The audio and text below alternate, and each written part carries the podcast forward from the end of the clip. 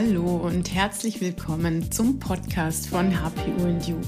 In diesem Podcast dreht sich alles um die Stoffwechselstörung HPU. Mein Name ist Sonja Schmitzer und bevor wir in Medias Res gehen, noch eine kurze Info vorab. Diese Folge wird gesponsert vom NU Shop.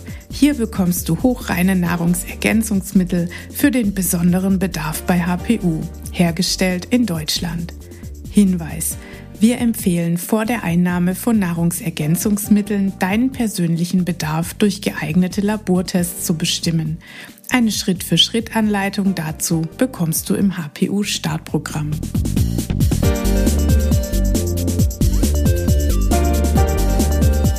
Heute geht es im Podcast um das Thema HPU bei Kindern.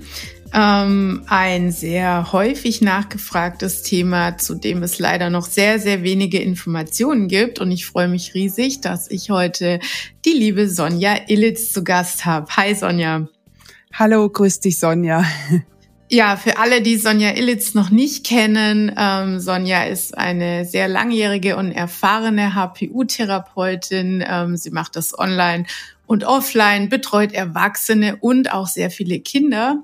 Und genau über dieses Thema ähm, wollen wir heute mal ganz intensiv sprechen. Sonja, danke, dass du dir Zeit genommen hast und heute bei mir im Podcast bist. Danke, dass ich da sein darf, Sonja. Immer gerne. Ich glaube, so die häufigste Einstiegsfrage, ähm, die sich Eltern stellen, ist natürlich klar, wenn sie selbst betroffen sind, dann fragen sie sich irgendwann, hm, könnte ich das vielleicht auch an meine Kinder weitergegeben haben? Ähm, woran ähm, kann man das denn erkennen, ob die Kinder von der HPU betroffen sind? Ja, ich habe die Erfahrung gemacht, dass die meisten Mütter, die ich eh vielleicht schon betreue in der HPU-Begleitung, dass die oft schon ganz gutes Gefühl haben, selbst wenn sie zwei oder drei Kinder haben, dass sie oft schon ganz gut sagen können, ich glaube, der eine oder die beiden haben HPU und meistens stellt sich dann auch richtig raus. Das sind halt oft Kinder, die ein bisschen sensibler sind, die feinfühliger sind, aber auch ADS oder ADHS-Kinder, die einfach ähm, denen die Ruhe, die innere Ruhe und die Gelassenheit fehlt.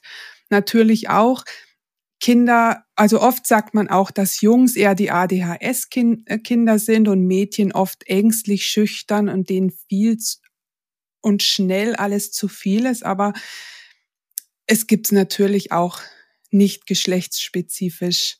Und Insgesamt gibt es auch dann natürlich noch wie bei den Erwachsenen perfektionistische Kinder. Ich habe zum Beispiel, mir hat meine HPO-Mutter ein Foto geschickt von einem Kind, das alles seine Matchbox-Autos in ganz feinen Reihen säuberlich aufgereiht hat.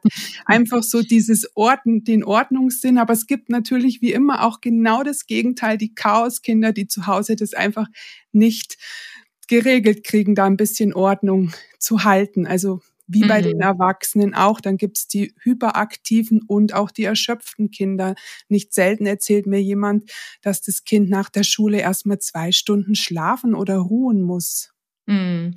Also ich glaube, ja, so insgesamt kann man vielleicht zusammenfassen, es sind oft Kinder, die nicht so in unser System passen. Mhm. Ja, die ja. irgendwas zu viel diagnostiziert bekommen haben. Entweder zu viel Angst oder äh, zu viel rumzappeln oder ja, also du weißt, was ich meine. Ja. Ähm, oft ja zeigt sich das einfach teilweise schon im Kindergarten ähm, durch ja häufig habe ich auch festgestellt durch spät ausgebildetes Sozialverhalten. Also das finde ich kommt durchaus auch immer wieder vor, dass dass Kinder einfach ja durch sage ich mal, für Erwachsene oft seltsam anmutende ähm, Verhaltensweisen versuchen, Kontakte zu knüpfen mit anderen Kindern, ähm, dass sie dann halt vermehrt beißen, schlagen, ähm, weil sie oft dann eben so im, im Sozialverhalten noch nicht so gut ausgebildet sind. Das habe ich persönlich, ist einfach nur meine persönliche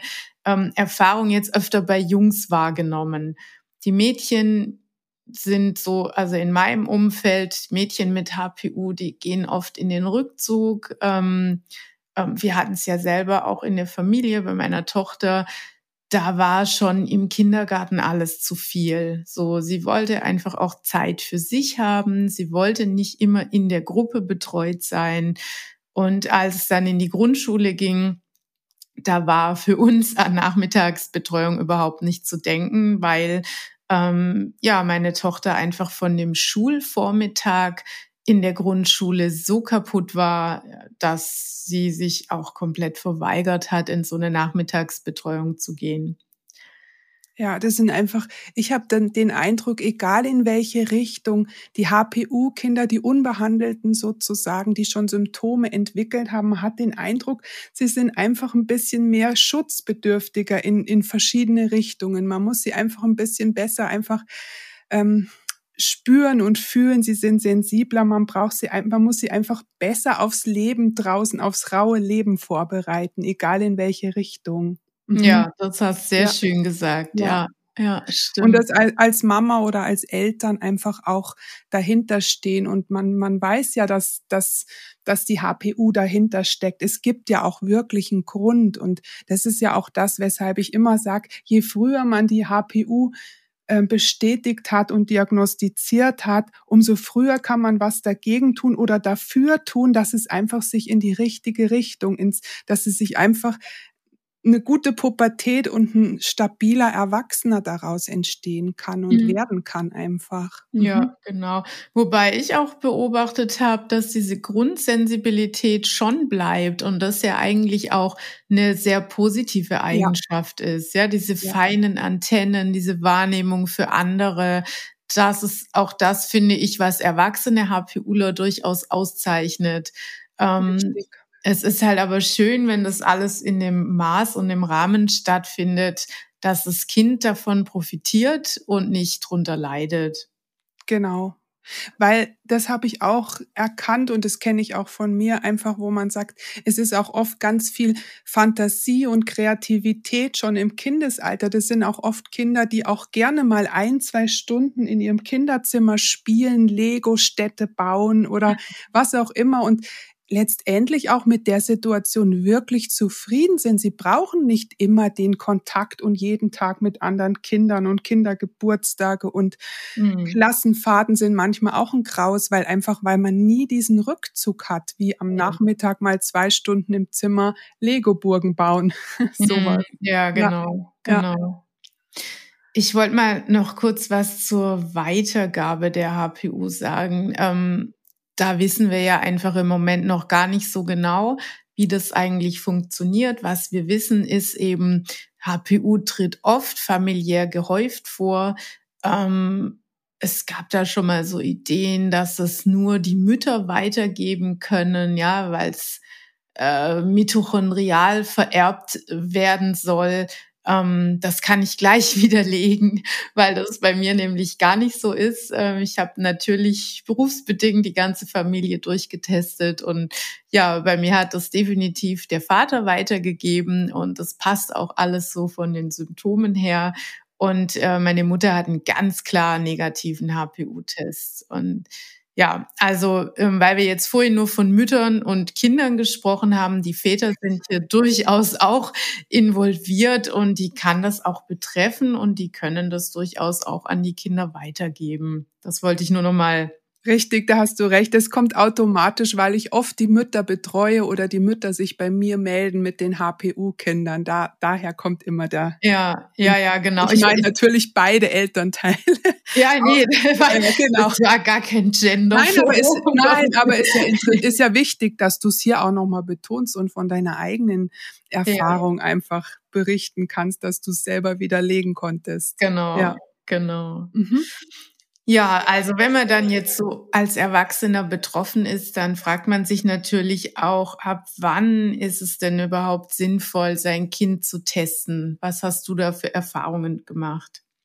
Es ist ja rein vom technisch recht schwierig bei einem Windelkind. Wir brauchen ja den Morgenurin und wenn das Kind nachts jede Nacht einfach noch diese volle Windel hat, dann wird's wirklich schwierig.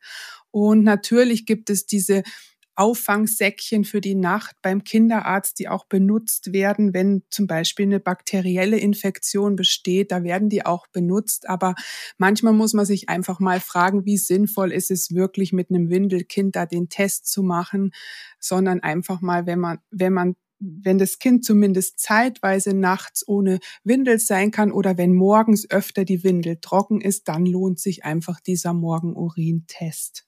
Mhm. Genau. genau. Die Erfahrung habe ich auch gemacht, ja. ja. Mhm. Genau. Ähm, ja, dann läuft es ja auch quasi wie bei einem Erwachsenen. Ähm, das Kind gibt eben den Morgenurin ab und man schickt eine Probe davon ins Labor. Ähm, wir empfehlen dafür den Test von Medivere. Richtig, in, genau. in, Deutschland, ja, kostet um die 30 Euro und das Ergebnis kommt nach meistens wenigen Tagen dann per E-Mail.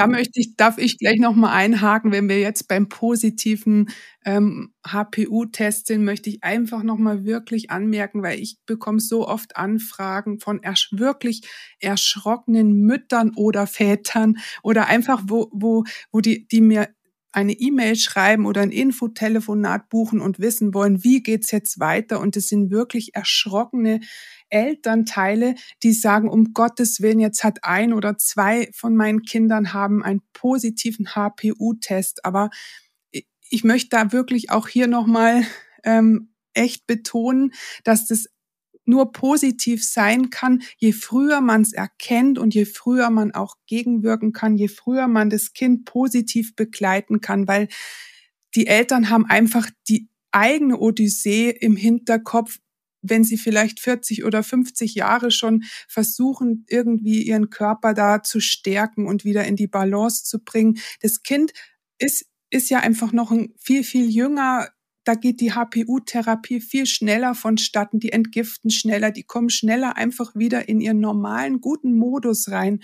Und es bleibt ihnen einfach diese 30, 40 Jahre erspart. Das muss man sich einfach klar machen. Und wenn man das einmal verstanden hat, dann, dann ist so ein positiver HPU-Test eigentlich ein etwas Gutes. Also einfach, ja. wo man sagen kann, ab jetzt kann ich etwas tun, damit mein eigenes Kind oder meine Kinder gar nicht erst in diese schlimmen Zustände, vielleicht wie Panikattacken, Depression oder Leaky Gut oder was auch immer reinrutschen. Das finde ich immer ganz wichtig. Und dann kann es fast jeder auch ähm, lächelnd und sagen, okay, ja, da hast du recht. ja, das stimmt, Sonny. Überleg mal nur bei uns beiden. Stell ja. dir vor, wir wären mit fünf oder sechs Jahren getestet mhm. worden, was uns alles sehr Spaß geblieben wäre. Das wäre äh, traumhaft gewesen. Aber Gut, die Zeit kann man nicht zurückdrehen, ja. aber wir können es für unsere Richtig. Kinder besser machen. Und was halt noch dazu kommt, je früher man es vor der Pubertät, wo ja dann oft vielleicht so ein rebellisches Nein, ich nehme keine Nahrungsergänzungsmittel mm. dazu kommt und ich trinke Alkohol und ich ernähre mich schlecht. Ähm, Deshalb, je früher man das letztendlich auch vor der Pubertät erkennt, umso mehr kann man einfach dann schon vorab tun. Und die Kinder durchlaufen halt ein viel besseres Teenageralter und werden zu jungen, stabileren Erwachsenen. Die Erfahrung habe ich auch so gemacht. Genau. Ja, genau, ich auch. so, wenn man jetzt diesen positiven HPU-Test hat und natürlich erstmal wieder Hoffnung geschöpft hat, dass es eine super Chance ist und keine Bürde, mhm. ähm, wie würdest du denn da raten, dann weiterzumachen? Braucht man Labortests für Kinder? Naja, brauchen und welche bekommen oder je nachdem, wie alt das Kind ist, ist natürlich, da ist natürlich noch ein Unterschied ich gehe es meistens so an, dass, dass man sagt, wir wissen ja mit einem positiven HPU-Test, in welche Richtung das sehr wahrscheinlich geht. Wir haben die Symptome, wir haben die typischen Symptome für vielleicht B6-Mangel, Zink, Mangan oder was halt so sonst noch mit in Frage kommt, die ganzen Kofaktoren. Und nach meiner Erfahrung, finde ich, kann man mit einem Kleinkind einfach erstmal die typischen Nahrungsergänzungsmittel je nach Symptomen ganz, ganz langsam einschleichen. Wie bei den Erwachsenen, die sensibleren Kinder müssen halt da einfach noch mal langsamer starten als die anderen. Und es, man kann, ich finde, man kann am Anfang einfach den ersten Bluttest vielleicht den Kindern ersparen. Es gibt ja auch noch den Urintest für B6, den Cystathionin. Der ist natürlich viel einfacher, als wenn man jetzt sagt, man geht zum Arzt und lässt das Kind stechen. Hm. Es gibt natürlich auch. Bluttests mit Kapillarblut. Das wirkt auf den ersten Blick aus der Fingerbeere erstmal entspannter, ist es aber nicht, weil man benötigt so viele Tropfen, dass das auch für viele Kinder dann schon wieder eine Qual ist. Eine Mutter, Entschuldigung, hat mir ja. erzählt, sie nimmt es nachts aus dem Ohrläppchen, während das Kind schläft. Naja, ich habe selber, also meine Kinder sind ja jetzt viel zu alt. Ich habe das selber nicht probiert. Da, sie sagt, es ah. funktioniert perfekt, aber das muss jeder für sich entscheiden. Ah. Genau. Also von dem her mache ich meistens erstmal äh, Beratung über Lifestyle, über Ernährung, über mhm. die ersten Nahrungsergänzungsmittel und dann kann man ja schon, und dann finde ich es irgendwann schon wichtig, ganz in, in einer entspannten Atmosphäre nach ein paar Wochen oder Monaten, je nachdem, wo wir gestartet sind, mit welchen Symptomen, da schon eine Verlaufskontrolle ist dann aber meistens auch möglich, weil die Kinder durch die HPU-Begleitung, durch die Nahrungsergänzungsmittel, durch das B6 oft schon entspannter und mutiger geworden sind. Und dann, dann hat man da schon einfach gut vorgebaut, dass man das auch mit ihnen meistens machen kann. Mm, mm.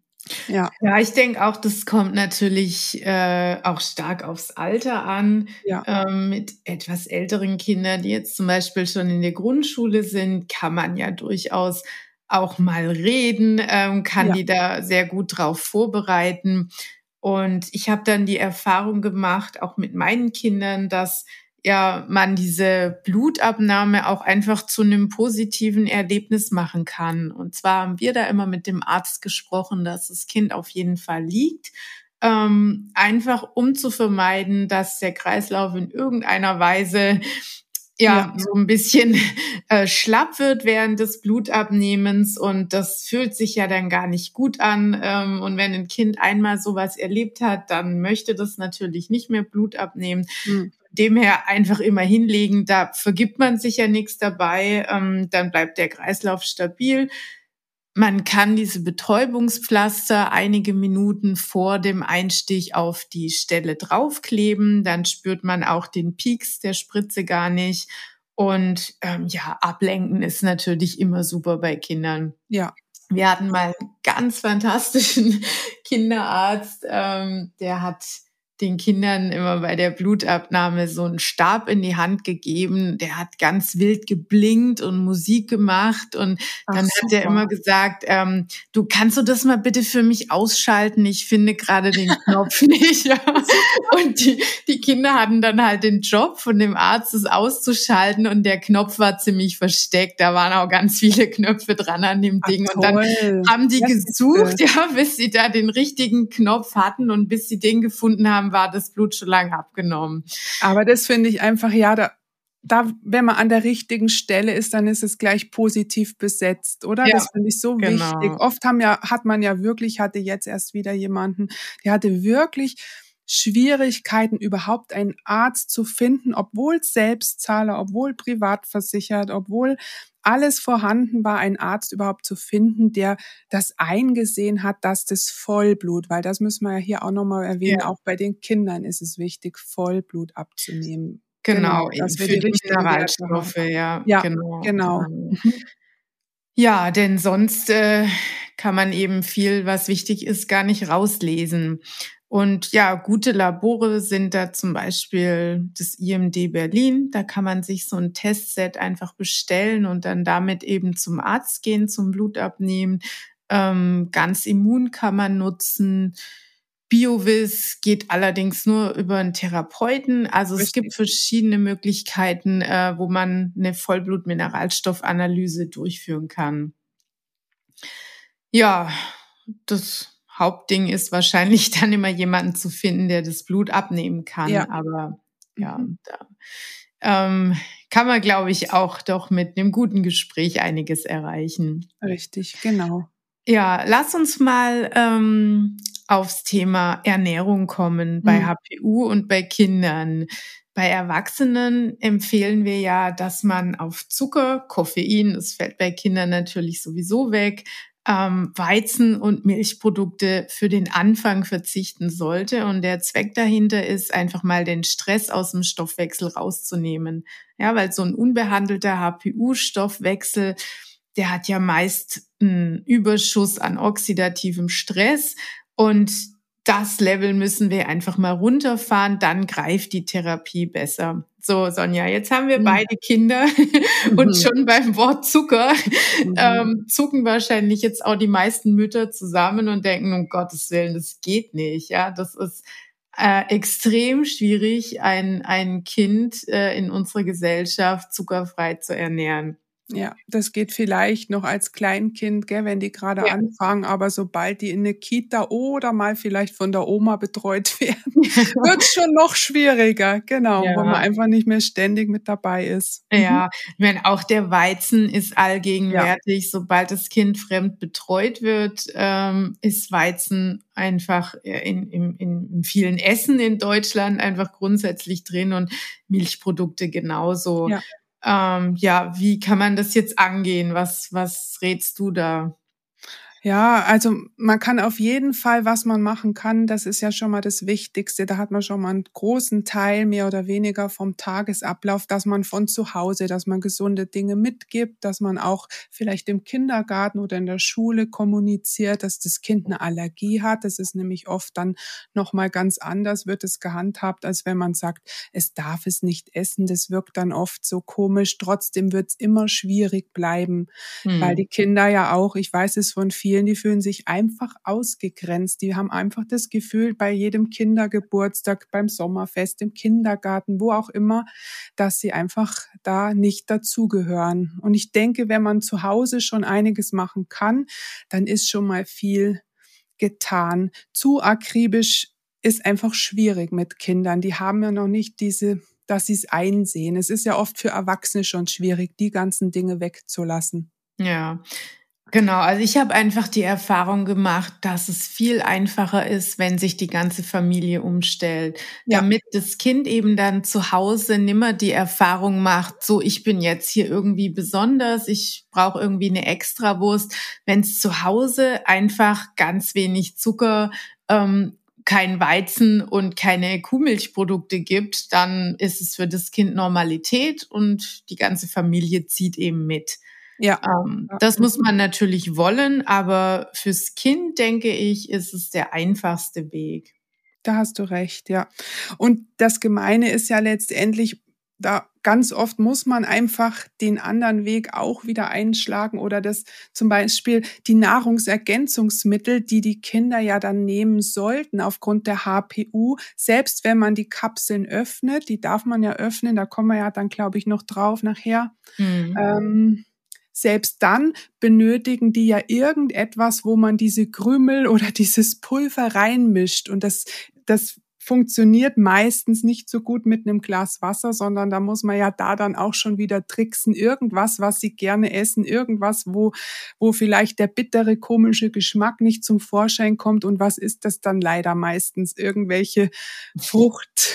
Ja, klar. Im besten Fall noch Fruchtmus, aber ich habe ja. ganz viele ähm, in der Begleitung, in dem, im Coaching, ähm, wo ich sage, dann, dann zur Not musst du einfach im Supermarkt irgendwas mit deinem Kind kaufen, dass zumindest die für einen kleinen Schluck die Nahrungsergänzungsmittel runtergehen. Mhm. Das ist mhm. einfach leider so bei Kindern. Gell? Das, da ja. muss man dann überlegen, was ist das kleinere Übel. Zumindest dann, um die Nahrungsergänzungsmittel zu, ähm, zu schlucken. Ja, ich glaube, hier können wir zusammenfassend nochmal sagen, das sind die Empfehlungen, weizenfrei, kuhmilchfrei, zuckerfrei, aber ähm, nicht zu akribisch. Also ja, einfach im groben gucken, dass man diese Dinge so gut es geht eliminiert und jetzt eben nicht nach jedem Essen noch ein Schokoriegel hinterher oder mhm. ähm, ja, jetzt nicht irgendwie gesüßte Fruchtjoghurts oder sowas. Da nimmt man natürlich schon eine geballte ja. Ladung, ja, Kuhmilch, Eiweiß und in Kombination mit Zucker dann auf.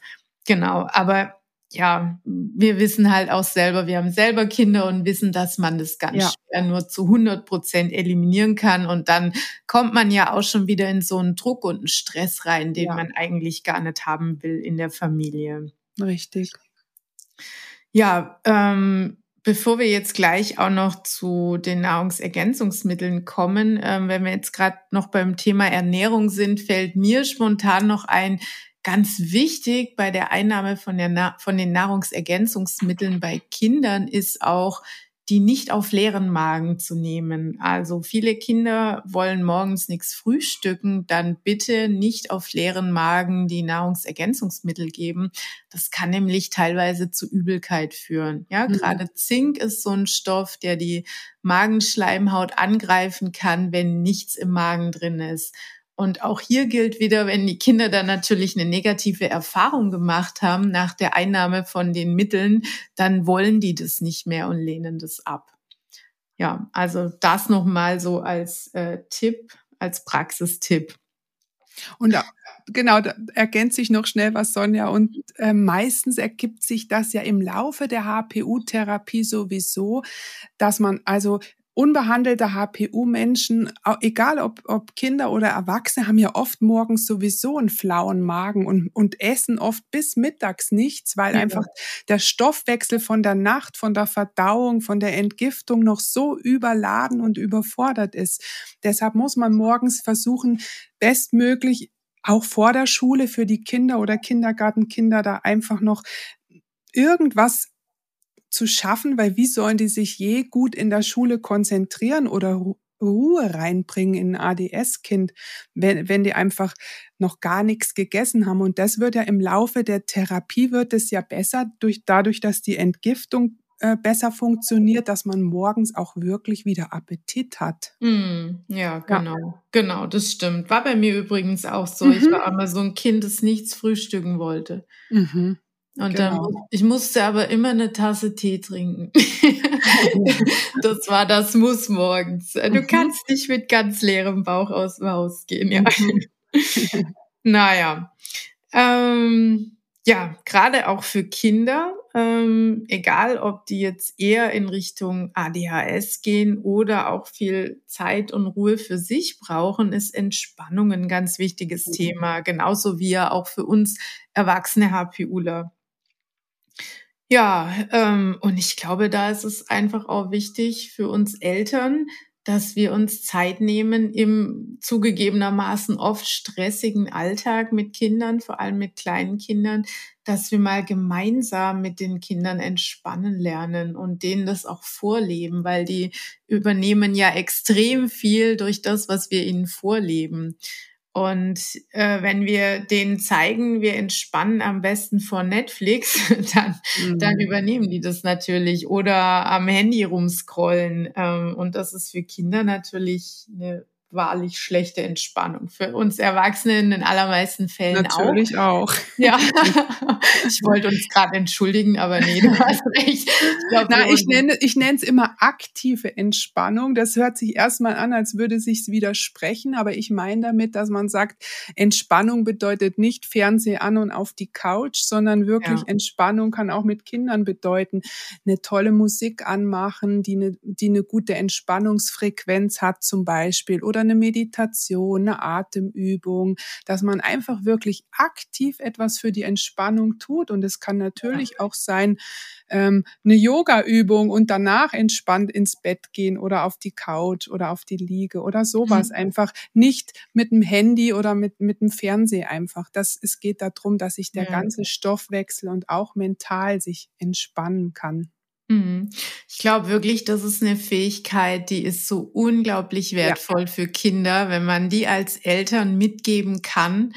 Ähm, das, das bleibt ja das ganze Leben, jetzt unabhängig von der HPU. Es ist toll, wenn man Techniken kennenlernen kann und die auch in frühester Jugend verinnerlichen kann, mit denen man sich beruhigen und entspannen kann. Richtig. Weil wir kommen alle im Laufe des Lebens irgendwann in eine Situation, äh, wo das notwendig ist. Und ja, dann glaube ich, ist es einfach extrem wertvoll, das auch zu können und schon verinnerlicht zu haben. Ja. Und so wie du ja eben gesagt hast, die Sensibilität und die feinen Antennen, die bleiben ja auch, wenn man mit HPU gut eingestellt ist. Man ja. muss ja immer, aus meiner Erfahrung, da spreche ich auch von mir, immer wieder sehen, dass man runterkommt, dass man sich entspannt, dass man sich aktiv entspannt, dass man wirklich auch in guten Zeiten was dafür tut, damit erst gar nicht das Fass zum Überlaufen bringt. Und genauso ist es ja bei den Kindern auch. Bring Struktur in den Alltag, gib ihnen Auszeiten, lass sie Lego spielen, wenn sie heute das lieber möchten als noch fünf Hobbys. Mhm, ganz genau, ja. Mhm. ja. Und ich möchte an der Stelle auch noch mal von unseren eigenen Erfahrungen berichten. Ähm, meine Tochter mit HPU, die hatte im Grundschulalter Schulangst entwickelt, einfach aus dem Thema raus, dass ihr immer alles so zu viel war. Und dann waren auch Klassenfahrten zu viel und es stand wieder eine Klassenfahrt an. Und dann haben wir uns damals ja an dich gewendet, Sonny, weißt hm. du noch? Ja, ja. ja. Und dann ähm, hast du dich intensiv mit meiner Tochter unterhalten und hast da mal genau äh, zugehört, wo ihre Ängste liegen und hast dann eine wirklich wunderbare Hypnose für sie aufgenommen. Mhm. Und die hat sie immer wieder gehört und du hast ihr auch noch so Ankerpunkte gesetzt mit einem ätherischen Öl, was sie sich aussuchen durfte. Und wir haben damit also wirklich wundervolle Ergebnisse erzielt. Wir, wir haben innerhalb von einem halben Jahr aus dem Stand, ich will nicht mehr in die Schule gehen und schon gar nicht mit auf Klassenfahrt zu ich freue mich riesig auf die Klassenfahrt. Ja, ich finde ja. so toll, Sonja. Ich freue mich immer mit. Ja, das war echt, also es ist ja für Eltern auch wirklich äh, eine schlimme Zeit, wenn das Kind die Schule verweigert und man mhm. aber gar keinen Ausweg hat eigentlich. Und mhm. es besteht ja Schulpflicht. Was soll man denn machen? Und man möchte halt das Kind aber auch nicht jeden Tag wohin zwingen, wo es eigentlich große Angst davor hat. Und ja, ich kann da einfach nur von unseren Erfahrungen berichten. Das war parallel zur HPU-Therapie eine unglaublich wertvolle und fruchtbare und tolle Begleitung für uns. Also ähm, so eine Hypnose einzubinden, ist ja, kann ich einfach nur aus warmstem Herzen empfehlen für alle Betroffenen. Na, das ist einfach der Vorteil. Das ist dann im Endeffekt ja auch aktive Entspannung. Einerseits entspannt derjenige, der die Hypnose anhört und gleichzeitig kann ich mit Suggestionen, mit gezielten ähm, Wörtern einfach da passend Positives bewirken in dieser Entspannungsphase. Und da hat man ja gleich mehr Stabilität auch mental und kann da einfach denjenigen wirklich stärken, weil durch die HPU, durch, durch viele Mängel ja auch durch B6-Mangel, durch andere B-Vitamine, durch die Kofaktoren ja wirklich auch mental und nervlich sich einiges tut. Ja, absolut. Ja. Ich fand es halt extrem faszinierend, wie schnell das ging. Mhm. Also mhm. das ist ja bei Erwachsenen dauert es doch oft ein bisschen länger. Ähm, und ja, also die Zeit fand ich echt einfach faszinierend und es ist auch geblieben. Also meine Tochter Ja, ich habe vor kurzem sie gesehen und habe gesagt, eine junge Frau ist aus ihr geworden. Ja, und sie ist stabil geblieben. Total, und, ja. Ja, das, was sich Eltern eigentlich wünschen, ja. Ja. Genau. Ähm, mhm. Lass uns nochmal auf die Nahrungsergänzungsmittel für Kinder zu mhm. sprechen kommen. Wie, wie, wie macht man das? Wie geht man das an? Es gibt ja Empfehlungen für Erwachsene, für Kinder gibt's wenig zu lesen und mhm. zu finden. Ähm, wie, wie gehst du es an, Sonny? Ja, einerseits natürlich wieder durch Gespräche, dass ich einfach die Ist-Situation erkenne, dass man einfach sieht, geht's mehr in die mentale, geht's in die unruhige, geht's in die ADS-Richtung, geht's in die Erschöpfung. Und da kann man natürlich durch Erfahrung schon viel erkennen, in welche Richtung man auch die Nahrungsergänzungsmittel auch ohne vielleicht einen Start-Bluttest in welche Richtung man die da zusammenstellen kann. Kinder brauchen natürlich oft niedrigere Dosierungen. Man kann sich aber nicht immer nur am Alter oder am Gewicht, so wie bei normalen Arzneimitteln orientieren, sondern es kann auch ganz, ganz individuell sein. Ich erzähle einfach nur zwei kleine ähm, Begebenheiten. Letztendlich ist aus meiner Sicht eher das Stresslevel der Marker, wo man sagt, man braucht mehr oder weniger. Ich, ich habe zum Beispiel ein Kind in der Betreuung, wo man sagt, die braucht, wo die Mutter erzählt, nachdem sie einmal gut eingestellt ist, braucht sie eigentlich nur noch in stressigen Schulphasen äh, ein Kombimittel. Mhm. Und andererseits gibt es auch ein Kind, die ist jetzt in die vierte oder fünfte Klasse gekommen, die braucht im Moment oder immer wieder fast mehr B6 und wir testen das immer wieder durch den Urintest die braucht fast mehr B6 als viele Erwachsene, einfach weil das Stresslevel scheinbar zwischenzeitlich so hoch ist und die Mutter oder die Eltern können auch wirklich dabei sagen, sie merken sofort, wenn sie da eins mehr nimmt, wie, wie ausgeglichen und ruhig sie einfach wieder geworden ist und wie sie einfach ihren Alltag viel, viel besser schafft. Mhm. Also es ist nicht immer nur auf Gewicht und Alter, aber natürlich schon erstmal, bis man die Werte hat, ähm, setzt man natürlich bei einem kleineren, jüngeren Kind erstmal viel weniger an. Und je sensibler, desto noch mal weniger. Ja, genau. Hm. Ohne jetzt da Zahlen zu nennen, aber äh, oder Mikrogramm zu nennen, sondern einfach mal so von der Richtung her. Ja, ich glaube, man ist einfach auch gut beraten, wenn man jedes Mittel langsam einschleicht. Ja, das ist bei erwachsenen HPU-Lern ja auch ja. empfohlen. Ja, immer das Kind gut beobachten, mal wieder Rücksprache halten. Wie fühlst du dich? Ähm, und dann, wenn ja, es keine negativen Rückmeldungen gibt, dann kann man die Dosierungen langsam hochfahren. Oft merkt man ja als Familienmitglied oder als Mama oder Elternteil ja selber schon, oder? Ich weiß nicht, wie es ja. dir geht. Man ja. merkt ja selber schon, hast du deine Nahrungsergänzungsmittel genommen oder nicht? Also, ja. ich ja. merk's. Mhm. Ja, ähm, viele Kinder oder manche Kinder, nicht alle, haben eben Probleme im jüngeren Alter, Kapseln zu schlucken. Was, was rätst du da in dem Fall? Erstmal kann man ja jede Kapsel auch aufmachen und in äh, irgendwo reinrühren zum Beispiel, aber man kann auch, und das kann man immer mal wieder probieren, mit den Kindern so ein Schlucktraining machen, zum Beispiel mit den ganz, ganz kleinen Gummibärchen, dass man, oder jetzt hat mir auch jemand gesagt, mit Tic-Tac, ohne jetzt Werbung zu machen, aber wo man sagt, probiert die mal so zu schlucken und mhm. dann immer vielleicht abwechselnd eins so, ein, eine Kapsel, ein Gummibärchen, so einfach dieses Schlucktraining üben. Und das kann man immer mal wieder, wenn, wenn erstmal diese Angst oder dieses Komische vor den Kapseln weg ist, funktioniert es vielleicht auch mal besser. Beim einen früher, beim anderen später. Mhm. Und am besten auch immer Kinn auf die Brust, eher auf die Brust nehmen, obwohl man immer das vom, vom, vom Impuls her das Gefühl hat nach hinten. Aber nein, Kinn eher auf die Brust und dann funktioniert das Schlucken besser.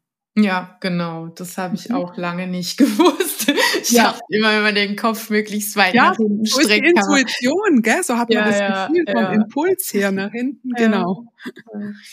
Ja, genau. Oder genau, man kann das Ganze natürlich auch öffnen ähm, und häppchenweise in Apfelmus oder sowas einrühren. Ja, das ist natürlich der Klassiker. Aber bei älteren Kindern ähm, ist das mit ein bisschen Schlucktraining eigentlich auch gut möglich. Ja, Genau. Und es ist dann auch einfacher und im Endeffekt erzählen mir die Eltern dann auch, das ist ja, schmeckt ja dann auch nicht mehr so eklig oder bitter oder was auch immer. Dann geht's halt nur um diesen Schluckreflex ähm, genau. hinzubekommen genau. und nicht mehr um Ekel. Genau, genau, ja. Ja, da kann man sich spielerisch, finde ich, immer ganz schön annähern. Ja. Ja, und ich finde es ja auch toll, Sonja, dass ihr da auch immer wieder, ihr bringt ja jetzt auch ein neues Produkt für Kinder raus. Hast du mir schon verraten? Oder ist schon? Nee, kommt jetzt, gell? Mhm. Ja, genau. Also im NU-Shop ähm, gibt's jetzt bald das NU Mini, wird es heißen. Das ist ein Kombi-HPU-Mittel ähm, für Kinder ab fünf Jahren. Warum ab fünf? Ähm, weil Mangan enthalten ist und Kinder unter fünf sollten wegen der Hirnentwicklung kein Mangan einnehmen. Das ist ganz wichtig zu wissen für Eltern. Ab fünf ist es völlig unproblematisch und das NU Mini ist eben von den Dosierungen her gut angepasst an diese Altersklasse. Ähm, ja, und empfohlen ist es so etwa bis Eintritt in die Pubertät und mit der Pubertät können Kinder dann durchaus auch auf die Erwachsenenmittel wechseln. Mhm. Ja. Sehr schön. Freue ich mich drauf. ja, bin ich, bin ich gespannt, ähm, weil ja, das, da herrscht, glaube ich, ein ziemlich großer Bedarf an so einem Multimittel, ähm, einfach weil Kinder jetzt auch nicht fünf Kapseln schlucken wollen. Das ist einfach nicht schön. Ja, und wenn man, oder wenn man dann als Mama oder als Therapeut oder sagt, davon ein Drittel Kapsel, davon ein halb, davon ein Viertel, das ist ja auch, das ist ja, ja so dann viel einfacher, wenn da schon die passende Mischung zusammengestellt ja. ist. Gell? Dann sagt man eine Kapsel oder zwei oder drei. Mhm. Genau, genau. Also kombinieren würde ich immer dazu noch ein Omega-3-Produkt für Kinder. Ähm, einfach weil man damit bei sehr vielen Kindern sehr, sehr viel Positives noch mhm. erreichen kann. Ähm, ja, das ja, wäre wär jetzt für mich, für, für mein Kind mit HPU ähm, eine sehr schöne Kombination. Mhm, stimmt. Ja, genau. Sonja, vielen Dank für all deine wertvollen Infos. Sehr gern. Ich glaube, wir haben jetzt tatsächlich mal die wichtigsten Punkte oder die Fragen, die ganz häufig an uns rangetragen werden, hier schön zusammengefasst. Ähm, ja, und wer Unterstützung braucht, der kann dich wie finden? Ja, über meine Homepage www.sonja-illitz.de. Da kannst du auch ein kostenfreies, kurzes Infotelefonat buchen und wir können besprechen, wie es vielleicht für dich, für dein Kind und mich zusammen weitergehen könnte. Mhm. mhm. Super. Genau. Und ich glaube, ganz wichtig nochmal zu betonen ist, dass man jetzt nicht unbedingt zu dir in die, äh, in deine Räumlichkeiten kommen muss, sondern du betreust auch online. Ja, Genau. Und das funktioniert total gut. Habe ich während der Pandemie entdeckt für mich und für viele, die weit weg wohnen. Und das hat sich wirklich bewährt. Mhm. Super. Sehr ja, schön. Genau. Ja, perfekt. Sonja, ganz, ganz lieben Dank und bis zum nächsten Mal. Ich bedanke mich auch. Bis bald, Sonja. Tschüss.